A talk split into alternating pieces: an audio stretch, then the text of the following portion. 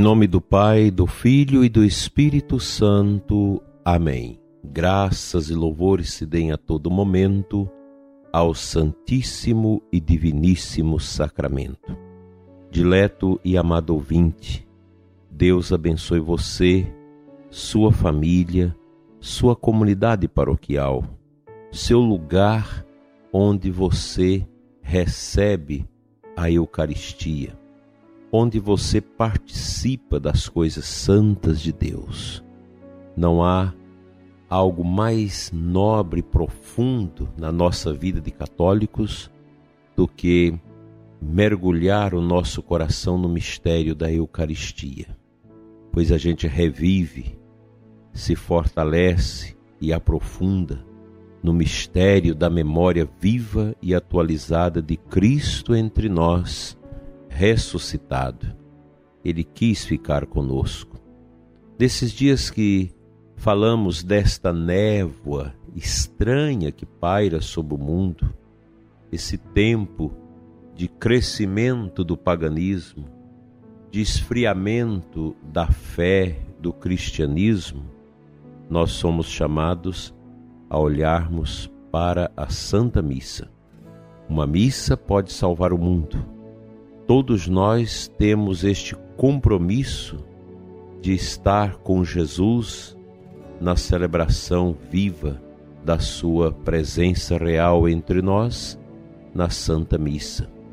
É muito triste quando nós escutamos essas vozes de uma nova igreja, de uma nova perspectiva que não tem seus fundamentos e alicerces naquilo que é a base doutrinária da igreja escriturística e também da sua tradição, que quer colocar a missa como uma ceia, como uma refeição, como uma lembrança, apenas isso.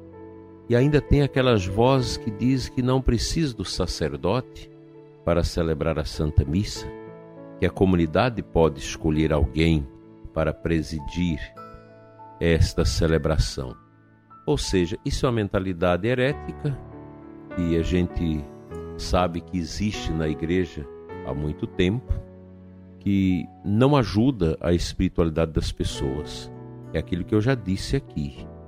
O ataque à fé católica vem sempre na direção do sacerdote e da Eucaristia.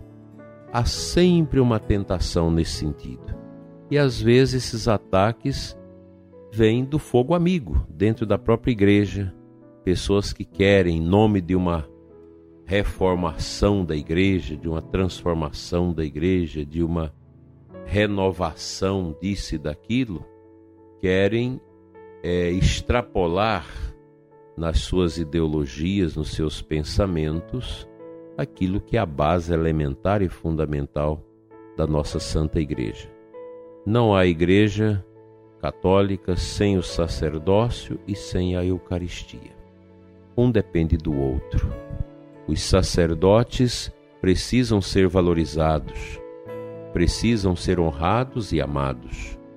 O sacerdote não é um Deus, não é algo fora dessa realidade, mas é o homem do sagrado. O sacerdote foi investido com um poder que nenhum outro homem tem neste mundo, que é de consagrar o pão e o vinho no corpo e no sangue de Cristo e absolver os pecados em nome de Deus. A nossa igreja nunca vai deixar de honrar e de dar o devido lugar aos seus sacerdotes e à Santa Eucaristia que o Concílio Vaticano II, na Sacrosanto Concílio, definiu extraordinariamente bem. A Eucaristia é fonte ápice da vida cristã. É o momento ímpar da nossa igreja. E a gente não pode nunca abrir mão disso. E a Eucaristia é o alimento da igreja. A igreja vive da Eucaristia. E a Eucaristia vem a nós pelas mãos dos sacerdotes. Nesses tempos estranhos, a força que emana da celebração da Santa Missa e da adoração a Nosso Senhor no sacrário é que fortalece, robustece a nossa fé e vida interior para atravessarmos esse deserto estranho que o mundo está vivendo. Assim, meu dileto ouvinte, nós somos católicos e católico não pode abrir mão da Santa Missa, da adoração a Jesus fora da missa. São elementos basilares da nossa fé católica que dá sentido à nossa vida, dá sentido à vida do padre. O padre que é profundamente eucarístico, ele transforma a sua paróquia. Uma paróquia onde o sacerdote é dedicado, é obreiro realmente da piedade, tudo se torna diferente. Para melhor, é claro. Por isso fica esta nossa proposição neste dia eucarístico, quinta-feira, a fim de que nós possamos entender que a gente vai combater a depressão, a tristeza, esse clima ruim que está no mundo, que desce sobre as nações, sobre as famílias, a gente vai combater isso com a oração, com a nossa fé viva e verdadeira. E claro, sem deixar de lado a Santa Eucaristia, que é a fonte, o ápice da nossa vida católica cristã. Que o altar de Deus, ara dei Cristo est, porque o altar é o próprio Cristo, nos ajude a viver a nossa libertação de toda a escravidão desse tempo e dos sofrimentos que brotam, que crescem dentro de nós, nos afastando da luz, da verdade, do próximo e da justiça. Vamos à palavra de Deus.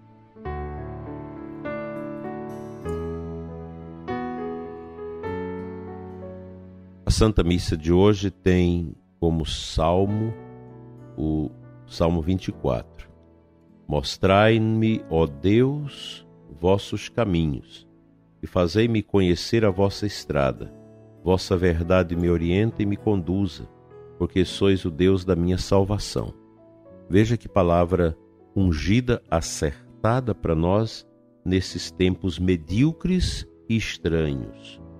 É Deus que mostra para nós o caminho, não são os homens, não são as ideologias, não é a nova ordem mundial, não é o grande reset, não é o foro de Davos, não são os globalistas, não são essa gente que vai mostrar para nós o caminho. Eles podem mostrar o caminho deles, mas nós que temos consciência de fé não vamos seguir isso. A gente não vai embarcar nessa canoa furada aí que aprova aborto, que desconstrói a família, que promove ideologia de gênero, que desconstrói a fé, e propõe um novo modo de ser religioso nesse mundo. De maneira alguma. Esse não é um caminho. Esse é o caminho do paganismo, é o caminho da morte, é o caminho da perdição, da condenação eterna. O nosso caminho vem do coração de Deus. É Deus que nos dá o caminho. É Ele que nos mostra a estrada. E o grande caminho que Ele deixou para nós é a igreja, a comunidade, a vivência litúrgica, a catequese, a evangelização. Todas estas graças fazem parte deste caminho. A igreja chamava no início do cristianismo de caminho. Se a gente lê os Atos dos Apóstolos, nós vamos encontrar lá essas expressões. Fulano veio do caminho. O caminho é a igreja. O caminho é Cristo. E nosso Senhor quis estabelecer sua igreja neste mundo para que ela fosse o caminho da sua mensagem, da sua bondade para o crescimento e a salvação de todos os homens. A Igreja Santa de Cristo, ela existe para ser o caminho de salvação de todos nós. Portanto, esses caminhos estranhos, confusos, que o mundo oferece, eles não têm outro escopo a não ser tragar as vidas para um marasmo de tristeza e solidão, enquanto que a Santa Igreja de Cristo, composta por nós homens e mulheres cheios de limitações e de pecados, a igreja quer ser esta água viva que brota debaixo do altar, que escorre por debaixo das portas do templo, para matar a nossa sede, sede de justiça, sede de esperança, sede de amor. A Santa Igreja é tudo na nossa vida. E nós que vamos caminhando para a velhice, que vamos chegando à alta idade, a gente precisa saber que a igreja será o nosso caminho de cura, de restauração, o caminho de libertação de todas as nossas fraquezas através dos seus sacramentos, dos seus sacerdotes. Os tempos são cruéis e desafiadores, mas a igreja é maior do que tudo isso. O Senhor é o nosso Deus, é a nossa vida, é a nossa paz, é a nossa esperança.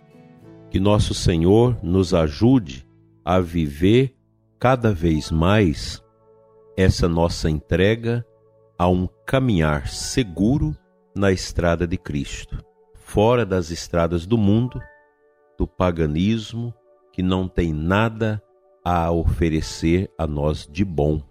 O que esse mundo aí oferece é o caminho da perdição, é o caminho da, da condenação, é o caminho da ausência de Deus, é o caminho da fraqueza da vontade, o caminho da doença, o caminho da tristeza, da depressão, o caminho da injustiça, do egoísmo e de todas essas misérias, enquanto que o caminho de Deus, na nossa Santa Igreja, é o caminho da santidade, é o caminho da humildade, o caminho de fazer a vontade de Deus e não a nossa. É essa a grande perspectiva que todos nós devemos ter caminhar com Jesus. Ele é o verdadeiro caminho, o caminho que leva à vida, o caminho que nos cura, que nos liberta, que nos salva. Que os nossos pés não conheçam o chão do pecado, o chão da ingratidão, mas o caminho da verdadeira bondade em Cristo. Amém.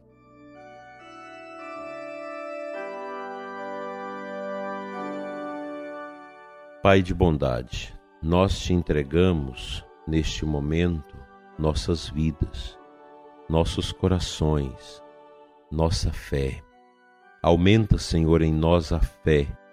Dai-nos a luz necessária para vivermos da fé como o justo é exaltado na Sagrada Escritura por viver da fé. Livra-nos, Senhor, do caminho largo do pecado e nos dê a graça de sermos pequenos para atravessarmos a porta estreita do teu caminho, que é a porta que leva ao céu, que leva à cura, que leva à salvação. Fica conosco, Senhor, neste dia e sempre. Enche o nosso coração de fome eucarística, de desejo da Eucaristia, da comunhão, da adoração. E santifica, Senhor, nossas vidas, a vida do ouvinte que agora nos acompanha para que tudo na nossa vida possa concorrer para o bem e para a santidade. Assim seja. Amém.